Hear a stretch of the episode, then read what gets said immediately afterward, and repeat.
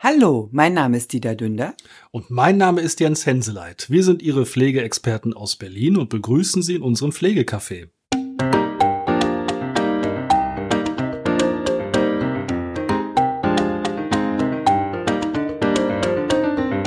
Hallo und herzlich willkommen. Schön, dass Sie wieder zugeschaltet haben. Ja, zwei Wochen sind rum, wir sitzen wieder zusammen und äh, heute gibt es dieses wunder, wunder, wunderbare Thema Update Pflegereform 2021. Pflegereform Soft. Soft, light, light, light, soft, soft. Light, genau, ohne, ohne Kalorien. Also wir hatten ja schon ähm, eine äh, Folge gehabt, wo wir über die ja, anstehende Pflegereform quasi uns ähm, ausgetauscht haben. Das war die 17. Folge Eckpunkte Pflegereform 2021, Pflege neu gedacht. Jetzt ist es ja durch. Und ähm, wir wollten ja ein Update geben, damit Sie auf dem neuesten Stand sind und Ihnen einmal das, also es gibt natürlich viele kleinere Änderungen und viele Sachen, die da drin stehen, aber über das reden, was Sie, wenn Sie eine pflegebedürftige Person sind und äh, Leistung beziehen können, was Sie tatsächlich merklich direkt betrifft. Genau. Es sind, äh, wie du schon sagst, diverse Veränderungen, aber bei weitem nicht so, wie es äh, eingangs äh, geplant war. Meine Vermutung, wir haben, glaube ich, Wahlen demnächst. Ja. Dann könnte man so Reformen, die man hätte machen müssen, dann auch entsprechend in die Wahlen mit reinnehmen. Also meine Vermutung ist, dass nach den Wahlen da äh, ähm, der der Rest des Pakets sozusagen offenbart wird. Ja. Aber wie du schon gesagt hast, wollen wir Ihnen heute nur die für Sie relevanten Paragraphen, Paragraphenänderungen mitteilen und fangen mit dem Paragraphen 7b SGB 11 an. Da heißt es nämlich, dass äh, äh, bei Antragstellung dem Antragsteller eine Kontaktperson und ein konkreter Beratungstermin äh, durch die Pflegekasse zu benennen ist. Finde ich sehr spannend. Mhm weil äh, eigentlich war das ja bisher auch schon, dass innerhalb von 14 Tagen, wenn jemand einen Pflegeantrag stellt, dass diese Person dann mit konkreten Namen eine Beratungsperson genannt bekommt, also einen Beratungstermin war eigentlich jetzt schon. Daran sehen wir, dass es anscheinend nicht scharf genug war, weil es nicht funktioniert hat. Und jetzt bin ich gespannt, ob jetzt mit diesem, mit dieser Ergänzung im 7b das dann funktioniert, dass die Pflegekassen das auch tatsächlich schaffen, ihren Antragstellern, den zukünftigen pflegebedürftigen Menschen auch eine Beratungsperson an die Seite stellen, eine konkrete. Wollen wir Wetten abschließen? also man war, also sie werden es ja selber auch mitgekriegt haben und wir kriegen es ja über unsere Arbeit auch mit. Es hat ja vorne und hinten nicht funktioniert. Ja. Also, und ich bin tatsächlich gespannt, ob das dann hinhaut. Ja. Der nächste relevante Paragraph ist der 36er. Die Erhöhung der Pflegesachleistung ab Pflegegrad 2 natürlich. Ge genau, ja, Pflegegrad ja, 1. Da muss man schon lachen, ne? Ja, Pflegegrad 1, das hatten wir ja schon in unseren Folgen gesagt, das ist, ich finde, nichts Ganzes, nichts Halbes, ist so der erste Step, um mal mit dem, mit dem, mit dem C äh, äh, zwischen die Tür zu kommen. Aber die Erhöhung der Pflegesachleistung gilt ab Pflegegrad 2. Das, äh, äh, ist auch ähm, schön, um mit dem C zwischen die Tür zu kommen. nicht den ganzen Fuß. Nicht den ganzen C. Fuß, genau. nur den C genau, bitte genau. quetschen. Also würde ich kurz mal aufzählen. Pflegegrad 2 äh, äh, von 689 auf 724 Euro. Bei 3 von 1298 auf 1363 Euro. Bei Pflegegrad 4 von 1612 auf 1693 Euro. Und bei Pflegegrad äh, 5 von 1995 auf 2095 Euro. Ja, ganz wichtig. Sachleistung. Das heißt, dieses Geld wird nicht ausbezahlt, sondern das Geld kann man eben verwenden, um durch ambulante Pflegedienste zu Hause versorgt zu werden. Genau, genau. Also Sachleistung, das erlebe ich jedes Mal auch in der Beratung. äh, äh, Frau Dünder, was ist eine Sachleistung? Eine Sachleistung in der Pflege ist, wenn ein Dienstleister die Tätigkeit durchführt, wird das als Sachleistung definiert. Also es ist nicht die Sache, die man anfasst oder, oder wie so ein Fernseher, sondern es ist die Dienstleistung, die durch einen Dienstleister erbracht wird. Nur mal so als Randinfo. ja, genau. Ja, weil es gibt ja auch noch die Geldleistung und so, ne? Aber da ist es tatsächlich, äh, also die Dienstleister, der ambulante Pflegedienst, das sind die, die dann quasi ja, mehr Geld zur Verfügung haben, um sie zu versorgen. Können sich auch nochmal Folge Nummer 6, finanzielle Mittel für die Pflege zu Hause, da okay. beschreiben wir das nochmal etwas genauer, nochmal anhören. Also ein Mehrwert für Sie, weil Sie sich mehr Leistung bei einem Pflegedienst einkaufen können. Aber es ist ja auch so, Viele Pflegedienste haben ähm, in den letzten 15 Monaten ihre Preise auch erhöht und angepasst. Natürlich auch Vertrag nach Vertragsverhandlungen. Äh, sie müssen ja auch ihr Personal bezahlen und so weiter. Die sind ja auch verpflichtet, äh, äh, mindestens Tarif zu zahlen. Ja, ja, ja. Also äh, äh, wenn die Mitarbeiter entsprechend richtig honoriert werden sollen, ist klar, dass dann entsprechend die äh, Leistung auch ja, das ist, werden. Da könnte man auch mal, äh, also das können wir an dieser Stelle tatsächlich einmal kurz erklären, weil es ja oftmals auch in den Beratungen ist, naja, Pflegedienst ist so teuer, muss ich so viel bezahlen. Und das ist eben auch so ein äh, ganz wichtiges äh, Stichwort, weil eben die Pflegefachkräfte und die Pflegedienstmitarbeiterinnen und Mitarbeiter müssen ja bezahlt werden. Und da ist es eben so, da gibt es eben Vorgaben. Mhm. Und die können eben nicht einfach, und das will auch keiner, wir schon gar nicht, dass die 8,50 Euro die Stunde kriegen, sondern die sollen anständig bezahlt werden. Und es ist ein Irrglaube zu denken, dass viele Pflegedienstinhaber Millionen schöffeln. Mhm. Ganz im Gegenteil. Die meisten, gerade wenn sie kleinere Pflegedienste sind, bringen auch mal Geld mit, mhm. weil die einfach stationäre Einrichtungen, wenn jemand äh, verstirbt oder so, kriegen sie trotzdem weiter einen halben Monat, solange mhm. der Vertrag läuft, das bezahlt, ein Pflegedienst, wenn da ein Patient oder Patientin ins Krankenhaus geht oder ins Heim wechselt, dann ist der Vertrag sofort beendet und die werden nicht weiter bezahlt, ja. haben aber das Personal, was sie ja vorhalten ja. müssen. Ne? Ja. Also das nur mal so am Rande. Es ist äh, den Preisen einfach, also der Vergütung auch geschuldet, die aber auch angemessen ist. Nichtsdestotrotz, also einen großen Mehrwert hat man jetzt als Versicherter von dieser Erhöhung nicht. Nein, wenn die Leistungen im gleichen Preis bleiben würden, könnte die Bleiben pflegebedürftige Person mehr Leistungen in Anspruch ja. nehmen. Beziehungsweise, vielleicht kann man das so sehen, der Eigenanteil, den man vorher mehr leisten musste, kann jetzt vielleicht weniger werden. Ja, ja, Investitionskosten, ne? Ja. So, das kommt ja auch noch mit oben ja, drauf. Ja. Aber das ist eben so, das steht im Reformchen drin. Genau. Der nächste Paragraph ist der Paragraph 40. Da geht es um die Pflegehilfsmittel zum Verbrauch. Und zwar geht es nicht um die äh, Pflegehilfsmittel selber, sondern um die äh, ähm, Beratung. Im Rahmen des Paragraphen 37 äh, gibt es ja die Möglichkeit, den Beratungsbesuch durchführen zu lassen oder durchführen lassen zu müssen. Und in dem Zuge äh, wird ja vieles beraten. Also ich habe schon immer Pflegehilfsmittel beraten. Ich werde es in der Zukunft auch machen. Jetzt sagt aber das Gesetz, dass diese Beratungen, die durch diese Pflegefachkraft äh, äh bzw. die Beratungsperson durchgeführt werden, sind konkrete Empfehlungen. Sprich, wenn ich in der Beratung auf dem Protokoll draufschreibe, Pflegehilfsmittel XY wird benötigt, wird das schon als Antrag gewertet. Und was ich noch spannend finde, jetzt ist hier auch noch eine Klausel reingekommen, dass die Bearbeitungsfrist für Anträge für Pflegehilfsmittel durch die Pflegekasse auf drei Wochen festgelegt wurde. Warum eigentlich? Meine Vermutung ist, dass die Anträge zu den Pflegehilfsmitteln wahrscheinlich nicht zeitnah bearbeitet wurden. Auch die Fristen bei der Begutachtung sind ja nicht von irgendwoher entstanden. So äh, will man die Versorgung des Pflegebedürftigen besser sicherstellen. Finde ich gut. Das ist spannend, ne? Hm? Hierzu muss man auch beachten, das ist so eine kleine Randnotiz am Rande. Also es wird noch Richtlinien ja, geben, die bis ja. zum Jahresende, mal gucken, ob es klappt, erlassen werden, die also diese nähere Vorgehensweise, wie ist das mit den Fachkräften so, ne, wann eignen die sich, welche Voraussetzungen äh, müssen die mitbringen, dass das dann tatsächlich so funktioniert. Ja. Da werden wir dann vielleicht nochmal ein Update dazu geben. Aber nichtsdestotrotz ist das schon mal schön, dass man dort anfängt auch Leuten, die Fachwissen haben, die Kompetenz auch zu anerkennen. etwas zuzutrauen. Ja, die Waldfee. ja.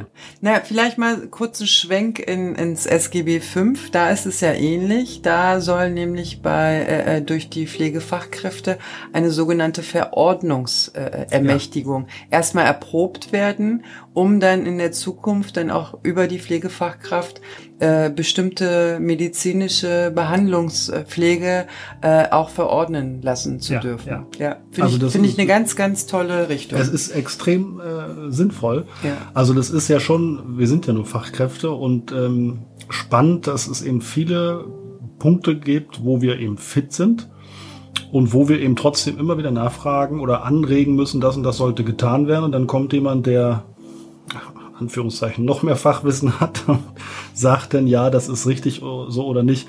Und wenn wir mal in andere europäische Länder gucken, Ja. da wird das ganz anders gehandhabt.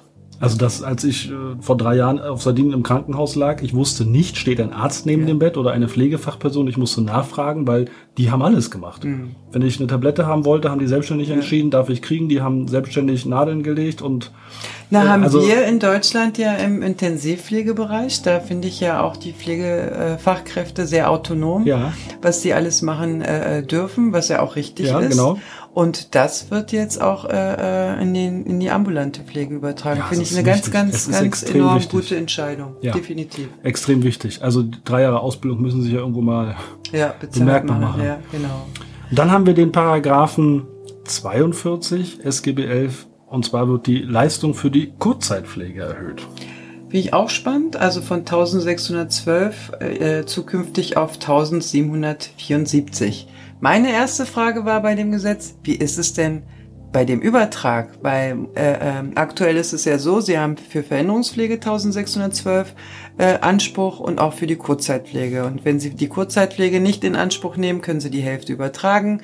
Wenn Sie die Veränderungspflege nicht in Anspruch nehmen, können Sie das voll auf die Kurzzeitpflege übertragen. Also kleiner Schwenk, Folge Nummer 8 und Folge Nummer 9. Ja. Folge Nummer 9 Kurzzeitpflege und Folge Nummer 8 Verhinderungspflege, da erklären wir das einmal ganz genau. Und hier ist halt äh, äh, nochmal erklärt, falls die Mittel der Verhinderungspflege nicht verbraucht sind, kann dieser Betrag auf 3.386 Euro erhöht werden. Also sprich auf die erhöhte Summe von 1.774 könnte man die 1.612 der Verhinderungspflege draufschlagen. Genau. Und die Hälfte von 1774 aber dann auch zurück zur Verhinderungspflege. Das steht zwar so nicht drin, aber das ist ja bisher die aktuelle Regelung und Genau. solange die nicht aufgehoben ist, müsste das dann auch so funktionieren. Ja, genau. Also ich gehe davon aus. Ja. So, und dann haben wir 43c SGB 11, die Begrenzung des Eigenanteils an den pflegebedingten Aufwendungen, wenn Sie in einer vollstationären Einrichtung sind oder Ihre Angehörigen in einer vollstationären Einrichtung sind. Ja, und ich lese Ihnen das einmal ganz kurz vor, damit man es auch einigermaßen versteht. Pflegebedürftige in vollstationären Einrichtungen erhalten einen Leistungszuschlag. Der Leistungszuschlag auf den jeweils zu zahlenden Eigenanteil an den pflegebedingten Aufwendungen beträgt für Pflegebedürftige der Pflegegrade 2 bis 5 bei einem Leistungsbezug nach 43 SGB 11 von bis zu 12 Monate 5 Prozent, mehr als 12 Monate 25 Prozent, 24 Monate 45 und 36 70 Prozent. Also das müssen Sie sich jetzt nicht merken. ja.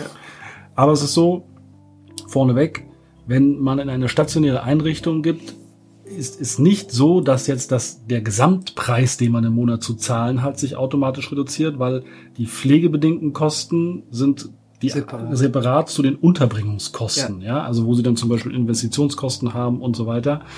Das müssen sie also getrennt sehen voneinander. Ja. Na, ich nenne die immer Hotelkosten. So ja, Unterkunft und wunderbar. Verpflegung. Ja. Und als Vergleich, wenn Sie zu Hause leben, müssen Sie ja auch Miete zahlen und da müssen Sie ja auch für sich Nahrungsmittel einkaufen und Strom zahlen. Und das sind die äh, Kosten Unterkunft und Verpflegung. Deswegen kürze ich das immer als Hotelkosten ab. Und darum geht es. Das ist der Eigenanteil dann. genau. Und je länger man in der stationären Einrichtung lebt, desto höher ist dieser äh, ähm, Leistungszuschlag, den der Gesetzgeber dann gewähren Genau. möchte. Und jetzt ist, wäre meine Frage dann, das geht ja nicht so wirklich draus hervor, was ist denn ab dem 37. Monat? Zahlt man dann wieder alles voll? Nee. Ab dem 36. bleibt es bei 70 Prozent. Weil irgendwann müsste man ja dann bei 100 Prozent ankommen und gar nichts zahlen. Äh, ähm, geht Okay. ja bei der Pflegeversicherung sowieso nie aus dem Teilkasko-Prinzip. Sehen Sie, ich lerne auch noch was bei diesen Gesprächen. Das ist ja phänomenal. Aber ich muss das nicht bezahlen. so, und dann haben wir ähm, eigentlich jetzt so den letzten, der so direkt betrifft. Das ist der 45a, die Antragstellung bei Umwandlung des Sachleistungsbetrages entfällt. Was heißt das? Ich feiere das so sehr. Ich feiere es. Also das ist so toll. Es gibt nämlich die Möglichkeit aktuell, dass wenn Sie die Betreuungsleistung, also diese Entlastungsleistung ausschöpfen und darüber hinaus sozusagen nutzen möchten, können Sie einen Teil des äh, Pflegegeldes oder der Pflegesachleistung Folge Nummer 18, Angebote zur Unterstützung im Alltag, einmal Genau. ganz genau erklärt. übertragen und zwar nur bis zu 40 Prozent und so weiter. Ich habe mich immer, immer davor gedrückt, das dem Versicherten erklären zu müssen und hatte den Luxus, dass ich Mitarbeiter hatte und gesagt habe, so, erklärt's mal bitte. Ich fand das immer so umständlich. Zusätzlich war das ja immer eine Antragstellung. Sprich, der Kunde müsste das beantragen. Eine Sache, die man selber nicht versteht, die der Kunde noch weniger versteht, dann irgendwie zu beantragen, So- fand so- ich so kurios. Ich sage Ihnen mal ganz kurz, was Frau Dünder meint. Also, wenn Sie diese Leistung so in Anspruch nehmen wollen, Sie haben ja 125 Euro Entlastungsleistung. Dann haben Sie ähm, einen Pflegegrad und was ich was, nehmen wir jetzt mal Pflegegrad 2, aktuell 689 Euro. Jetzt wollen Sie aber keinen Pflegedienst in Anspruch nehmen oder, also einen Entlastungsdienst zum Beispiel, oder aber der Pflegedienst soll keine Pflege erbringen, sondern Entlastungsleistung. Dann können Sie von diesen 689 Euro nochmal zusätzlich 40 Prozent umwandeln. Das sorgt aber dafür, wenn Sie Ihre, Ihre Sachleistung nicht voll aufbrauchen und also vielleicht noch in Kombileistung stecken und also Pflegegeld noch kriegen, dass dementsprechend vom Pflegegeld nur 60 Prozent noch ausbezahlt werden. Merken Sie, Sie merken was? Merken Sie was? genau das war mein Horror. Das ist eben das Problem, dass manche Leistungen, und deswegen haben wir schon immer wieder gesagt, Pflegeberatung, Pflegeberatung, Pflegeberatung, holen sich ihre Pflegeberatung.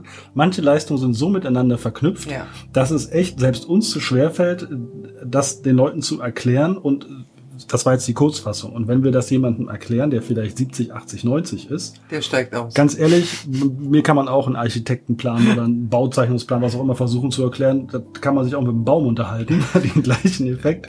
Und so ist das hier. Sie haben eine Leistung, die Sie in Anspruch nehmen, möchten aber mehr davon in Anspruch nehmen. Das sorgt dafür, dass Sie sich Geld von einer anderen Leistung abzwacken können und das sorgt dafür, dass Sie von einer Leistung, die Sie zusätzlich erhalten, auch nochmal Geld verlieren dann quasi.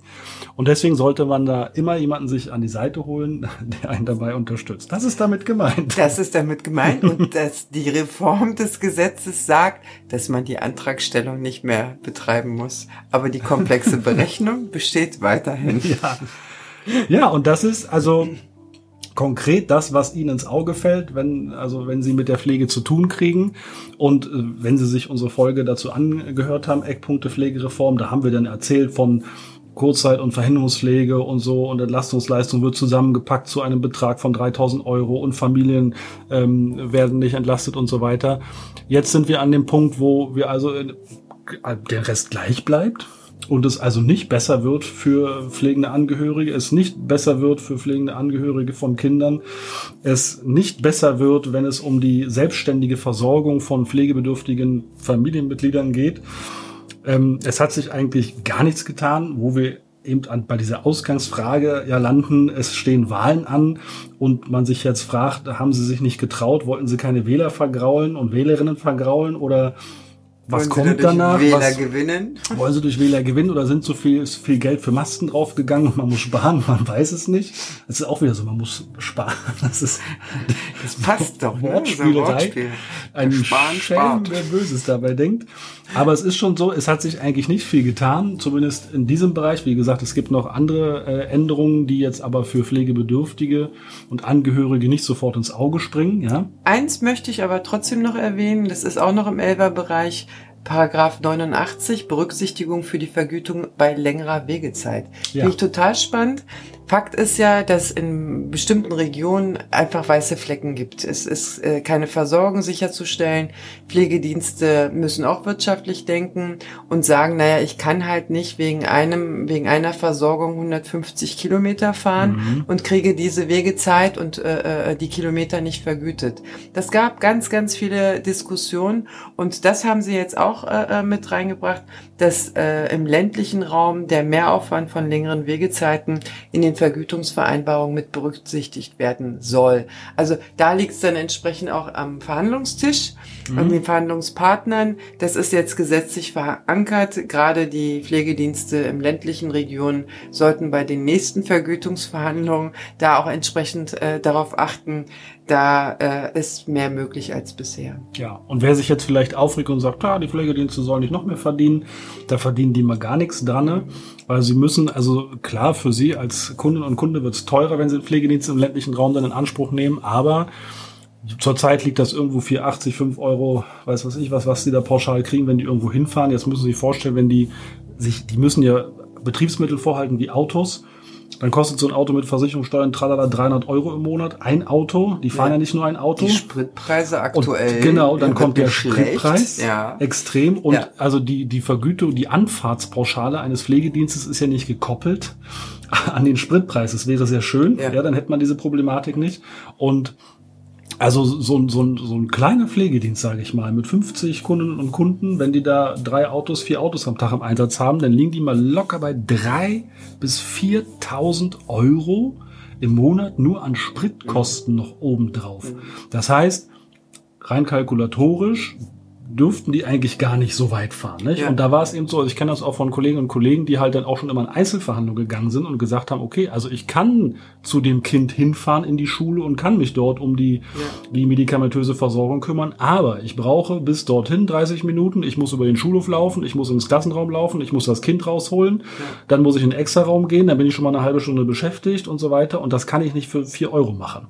So, selbst das haben teilweise Kassenmitarbeiter nicht verstanden. Irgendwann hat es dann auch mal Klick gemacht. Und dass das jetzt so da drin steht, ist ganz gut. Also das nur so, falls sich jetzt ja. jemand da sagt, oh, die sollen nicht so viel verdienen. Nee, das sind eben wirklich Kosten oder Gelder, die komplett für diese Betriebsmittel draufgehen. Wie, also das sind nachvollziehbare Kosten, die auch, ja. es geht ja letztendlich darum, dass auch eine äh, flächendeckende Versorgung sichergestellt werden ja, soll. Und dadurch, äh, äh, das ist nochmal eine, ja, eine schöne flankierende Sache. Ja, genau. Finde ich gut. Ja.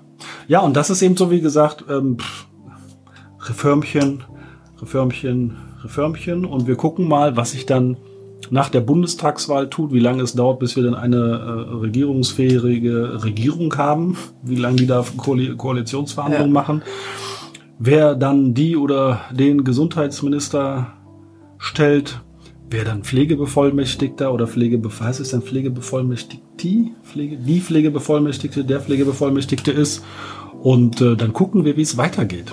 Auf jeden Fall. Und äh, ansonsten, wenn Ihnen irgendwelche Themen unter den Fingernägel brennen, ähm, teilen Sie uns das mit. Unsere Kontaktdaten haben Sie. Da können wir gerne auch über ähm, Sachen berichten, was Sie interessiert, was wir Oder vielleicht mal, nicht auf dem Schirm haben. Genau, so knifflige Fälle haben wir zwar auch schon gekriegt, wollte man nicht, dass wir drüber reden, so Anfragen, aber einfach mal schicken. Ja. Kontakt at hänseleit-plus.de. Äh, Quatsch. Was erzähle ich denn da?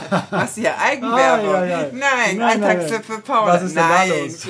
Kontakt, Kontakt mein-pflegecafé.de. Ich kriege es irgendwann hin. Ja, bei so vielen eine Firmen. Folge ja, ohne ja, Versprecher hinzukriegen. Da werde ich ganz rot gleich. Kontakt at mein-pflegecafé.de. At Pflegecafé bei Instagram oder auch bei YouTube. Klar, wenig Followerzahlen, aber man sieht uns und ähm, Schreiben Sie uns, nehmen Sie Kontakt auf, stellen Sie uns Ihre Fragen. Was wir nicht machen, hatten wir uns auch schon drüber ausgetauscht. Also wir würden nie irgendwie was in, äh, mit thematisch reinnehmen, wo wir uns ähm, meinungsperspektivisch in die Brennnesseln setzen könnten. Also wo wir, wo wir wissen, dass wir wissen, ja. wie es richtig ist und Leuten ja. auf die Füße treten müssten, das machen wir nicht. Also wir sind nicht hart, aber fair oder sowas. Nein, nein. Also zum Pöbeln sind wir nicht. Wir haben eine kritische Meinung. Ja. Wir sind kritisch, aber ähm, wir sind nicht zum Pöbeln unterwegs. Nee, dadurch, dass wir mit allen Seiten äh, so, sowieso mit, Ja. du kommst aus der einen Seite, ich Ja. komme aus der anderen Seite, Ja. wir kennen alle Seiten, wir kennen viele Kolleginnen und Kollegen, wir wissen, wie hart dieser Beruf auf allen Seiten ist, egal in welchen Positionen die Leute arbeiten und äh, unser Ziel ist es aufzuklären, Informationen zu verbreiten. Ja, und zwar vordergründig auch für Pflegebedürftige und ihre Angehörigen. Genau. Ja, Ja. In, diesem, in diesem Sinne wäre dann das, äh, ähm, das Thema dann auch erledigt und ich bin gespannt, was mit den Folgereformchen dann passiert und wir halten Sie auf den Laufenden. In diesem Sinne, bleiben Sie gesund. Genau. Es war wieder schön, dass Sie da waren und äh, bis zum nächsten Mal bleiben Sie sarkastisch. Tschüss. Tschüss.